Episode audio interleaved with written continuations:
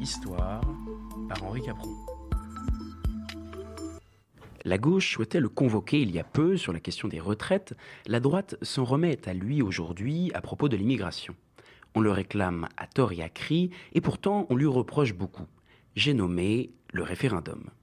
Manque de finesse et de nuance dans ses propositions, occasion pour beaucoup d'exprimer leur mécontentement à l'égard du gouvernement en place plutôt que d'exprimer un choix éclairé, relégation de notre démocratie représentative au second plan, le référendum est loin d'être parfait.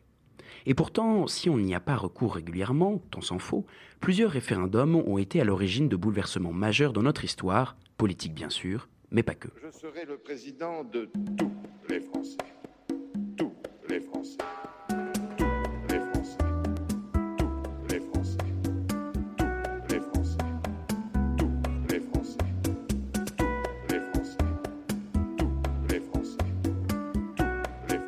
Car le référendum peut se transformer en plébiscite. Et pour comprendre cela, il faut s'intéresser au sens de ces mots. Le terme référendum, issu du latin, signifie il faut en référer au peuple, tandis que le plébiscite est constitué de plebs, la plèbe, et situm, la décision. On appelait donc ainsi la décision du peuple romain au sein des comices tributes sur un sujet précis que proposait le tribun de la plèbe. Mais le plébiscite va bientôt se transformer en un simple aval passif des nouveaux empereurs tout-puissants. Le référendum porte donc sur un texte, tandis que le second traduit la confiance accordée à un homme en particulier. Il faut attendre le XVIIIe siècle pour voir ressurgir la question de l'appel direct au peuple, ou plus exactement à l'échelle du peuple dans son entier. C'est d'ailleurs l'objet d'un désaccord entre Montesquieu, favorable à la représentation, et Rousseau, qui considère, lui, dans le contrat social, que, je cite, la volonté générale ne se représente point, de telle sorte que toute loi que le peuple en personne n'a pas ratifiée est nulle. Et c'est déjà plus ou moins le cas dans les cantons du Valais et des Grisons en Suisse, et ce dès le XVe siècle. En France, cette conception sera pourtant longuement discutée durant la Révolution, pour ne pas dire déboutée. Car en plus d'être considérée comme utopique pour de grands territoires tels que la France, elle nécessite des populations instruites, ce qui fait dire à Seyès et bien d'autres députés que le peuple n'est pas en mesure de se gouverner lui-même. Leur légitimité provient d'ailleurs, d'après ces derniers, non de leurs électeurs directement, mais plus de leur participation au mandat confié à l'Assemblée dans son ensemble. Le sujet n'est jamais réellement pris au sérieux par des députés qui se méfient en fin de compte du peuple qui les a élus, plus ou moins d'ailleurs. C'est ainsi que les Girondins, qui, je cite, souhaiteraient soumettre à la ratification du peuple le jugement de la Convention nationale contre Louis Capet, ne sont pas écoutés sous la pression des montagnards, pour qui cela reviendrait à abdiquer leur légitimité. Douter de vos droits, c'est les anéantir, d'après le mot de Robespierre. Avant cela, le 4 septembre 1789, messieurs Rabot-Saint-Étienne et Pétion avaient proposé de soumettre au corps électoral les lois que le roi aurait refusé de sanctionner par son droit de veto. Condorcet, en février 93, avait de son côté proposé d'instituer un référendum d'initiative populaire pour contrebalancer l'influence des minorités agissantes de la capitale. C'est à partir de ce moment-là que semble se dessiner l'un des enjeux de notre sujet d'aujourd'hui la construction d'un antagonisme persistant et pourtant dépassable entre d'une part la représentation nationale en minorité et le recours direct à l'avis du peuple en majorité, même occasionnel, d'autre part. Et si les constitutions de 93 pour la Convention nationale, de 95 pour le directoire et de 99 pour le consulat sont effectivement adoptées à la suite de référendums, le nombre de oui comparé à l'abstention tend à questionner la liberté de vote à une époque où celui qui détient la force détient le pouvoir et où le vote est public. C'est d'ailleurs à partir de ce moment-là que le référendum se mue en plébiscite et finit par adouber populairement les différents coups de force qui marquent le XIXe siècle. C'est ainsi que les quatre plébiscites organisés sous le consulat et l'Empire sont marqués par une abstention moyenne de 65% des votants. La question n'est plus tellement de répondre à une question, mais bien de manifester la confiance que l'on porte aux dirigeants. Et si l'abstention peut être perçue comme une opposition silencieuse, elle porte encore la marque d'un désintérêt de la chose politique de toute une frange de la population qui a pourtant le droit de vote que lui confère le suffrage universel. Et c'est là une autre caractéristique, quasi indissociable du référendum. Il doit être adossé au suffrage universel, ou c'est du moins ce qu'ont réclamé ses plus grands promoteurs, au premier chef desquels Napoléon III et le général de Gaulle. Ce qui amène ses plus grands détracteurs à le considérer comme un blanc-seing, à des dirigeants autoritaires, voire considérés comme populistes. En quelque sorte, cela relègue au second plan le système parlementaire, sous couvert de plus de démocratie, en imputant à ce dernier tous les maux du système, tout en l'opposant à la volonté du peuple. Et il est vrai que les régimes franquistes et nazis, qui en ont usé pour consolider leur pouvoir personnel de leurs dirigeants respectifs, ont largement discrédité le référendum.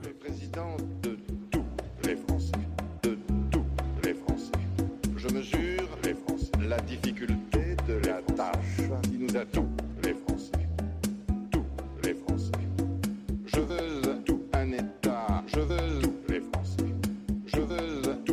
Revenons à Napoléon III qui s'était donc fait le défenseur du suffrage universel.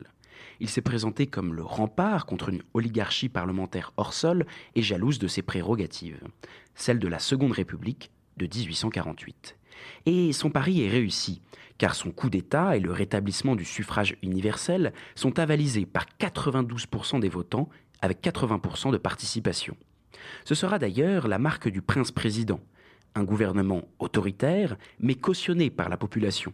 Ce sera le fameux Je ne suis sorti de la légalité que pour rentrer dans le droit. Et c'est donc cette méfiance impériale vis-à-vis du système parlementaire qui conduira la Troisième République, au système ultra-parlementaire, à proscrire le référendum malgré de nombreuses demandes émanant de tous les bords. Les députés républicains et orléanistes qui se sont alliés par circonstance et qui sont à l'origine des lois constitutionnelles de 1875 qui fondent véritablement la Troisième République sont eux hostiles au référendum et attachés au régime parlementaire. Pour beaucoup, le référendum se traduit par un vote majoritairement conservateur qu'il faut éviter. C'est notamment la conception des radicaux, une formation politique qui glisse peu à peu du centre droit au centre gauche et qui gagne petit à petit en influence à l'orée du XXe siècle. Mais le référendum a également ses partisans, et non des moindres. Le boulangisme, ce courant politique initié par le général éponyme et dont nous avons déjà eu l'occasion de parler, porte beaucoup d'espoir, parmi lesquels le recours à une forme de démocratie plus directe. Le général Boulanger ne dit d'ailleurs pas autre chose dans l'hémicycle le 4 juin 1888, alors qu'il vient d'être élu député. Il est juste et bon qu'on interroge le peuple par voie directe chaque fois que s'élèveront de graves conflits d'opinion qu'il peut seul résoudre.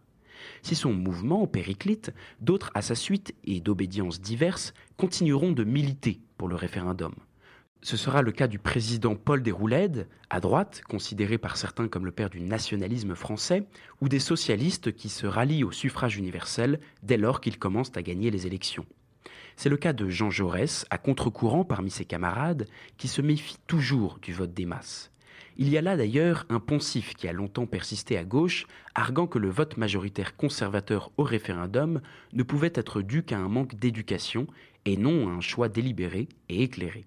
Mais les propositions de Jaurès s'avèrent bien vite des vœux pieux, puisque dans les travées de l'Assemblée, les calculs politiques ont remplacé la bonne volonté originelle.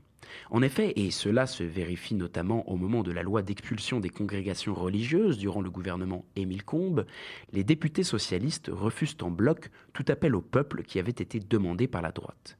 Et bien que le système direct ou semi-direct suisse intrigue dans l'Hexagone au moment même où l'apathie et les atermoiements des années 30 prennent à la gorge la République à bout de souffle, le référendum continue de provoquer l'aversion de toute une partie des parlementaires qui ont peur que son usage ne les dépossède de leurs prérogatives. Mais celui qui réussira là où des boulangers a échoué a permis au référendum de définitivement gagner en respectabilité, j'ai nommé le général de Gaulle. Si j'étais président de la République, jamais plus un enfant n'aurait de pensée triste. Je bien sûr Mickey Premier ministre de mon gouvernement. Si j'étais président. C'est d'abord à lui qu'on doit le référendum du 21 octobre 1945 qui prévoit que la nouvelle constitution dont veut se doter la France devra être ratifiée par les Français. C'est également lui qui donne au référendum son statut constitutionnel avec la Ve République. Il est ainsi prévu dans l'article 3 que la souveraineté nationale appartient au peuple, qu'il exerce par ses représentants et par la voie du référendum. Et si l'on souhaite changer cette dernière, c'est également par la voie référendaire que cela doit se faire. Ainsi, la proposition d'inscrire le droit à l'avortement dans la Constitution devra tout d'abord être votée par les deux assemblées, puis soumise au peuple par référendum ou votée par le Parlement, réuni exceptionnellement en congrès à Versailles. Mais en vertu de l'article 11, le président peut demander la tenue d'un référendum pour l'organisation des affaires publiques et ainsi éviter un éventuel vote défavorable du Parlement. C'est ce que fit le créateur de la Ve République à deux reprises en 1962 et 1969. On le voit, l'antagonisme entre démocratie parlementaire et démocratie semi-directe demeure sous cette forme. Celui de 62 sur l'élection du président au suffrage universel direct reste comme un camouflet infligé au parti. Et celui de 69, perdu, sera l'occasion pour le général de Gaulle de démissionner comme il l'avait annoncé en cas de défaite. C'est en ce sens que le référendum reste dans la mémoire des gens comme une démonstration véritable d'écoute des aspirations des citoyens et de manifestations d'honneur politique. Mais cette tendance a aussi eu l'effet inverse lorsque le référendum s'est mué en un vote de confiance ou de défiance à l'égard du président qui proposait ce dernier. Aussi, les dirigeants suivants ont-ils essayé de détacher leur image du scrutin jusqu'à bientôt presque l'abandonner. Le référendum a aussi été utilisé dans des processus d'autodétermination, comme en Algérie en 1961 ou plus récemment en Nouvelle-Calédonie après les accords de Nouméa de 1998. Enfin, des référendums ont émaillé la construction européenne. En 1992, où le oui l'a emporté d'une courte tête, 51%, ou en 2005, où le non a fait 54%. C'est d'ailleurs ce dernier événement qui a fâché les Français avec la pratique du référendum il y a de cela 18 ans et qui a dissuadé les dirigeants successifs d'y avoir recours. En effet, le traité de Lisbonne de 2009, qui reprend l'essentiel des propositions de 2005, a été adopté sans consultation populaire directe et perçu comme un affront eu égard aux résultats de 2005. Et les propositions de référendum d'initiative partagée sous Nicolas Sarkozy ou les propositions d'Emmanuel Macron sur le référendum d'initiative citoyenne au moment de la crise des Gilets jaunes n'ont pas vraiment abouti et aucun véritable référendum n'a été soumis aux Français depuis 2005. S'il y a donc une certaine recrudescence de la demande du recours au référendum, c'est bien qu'une certaine partie de la population souhaite pouvoir s'exprimer plus directement.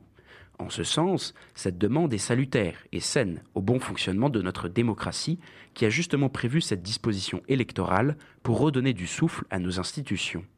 Il convient cependant, ainsi que nous le montrent les exemples que nous procure l'histoire, de toujours veiller à ne pas transformer le référendum en un vote pour ou contre une personne, car en plus d'empêcher une réflexion de fond et de rendre le débat stérile, cela peut conduire à légitimer sous couvert de retour à l'ordre certaines dérives autoritaires individuelles. Chronique Histoire par Henri Capron.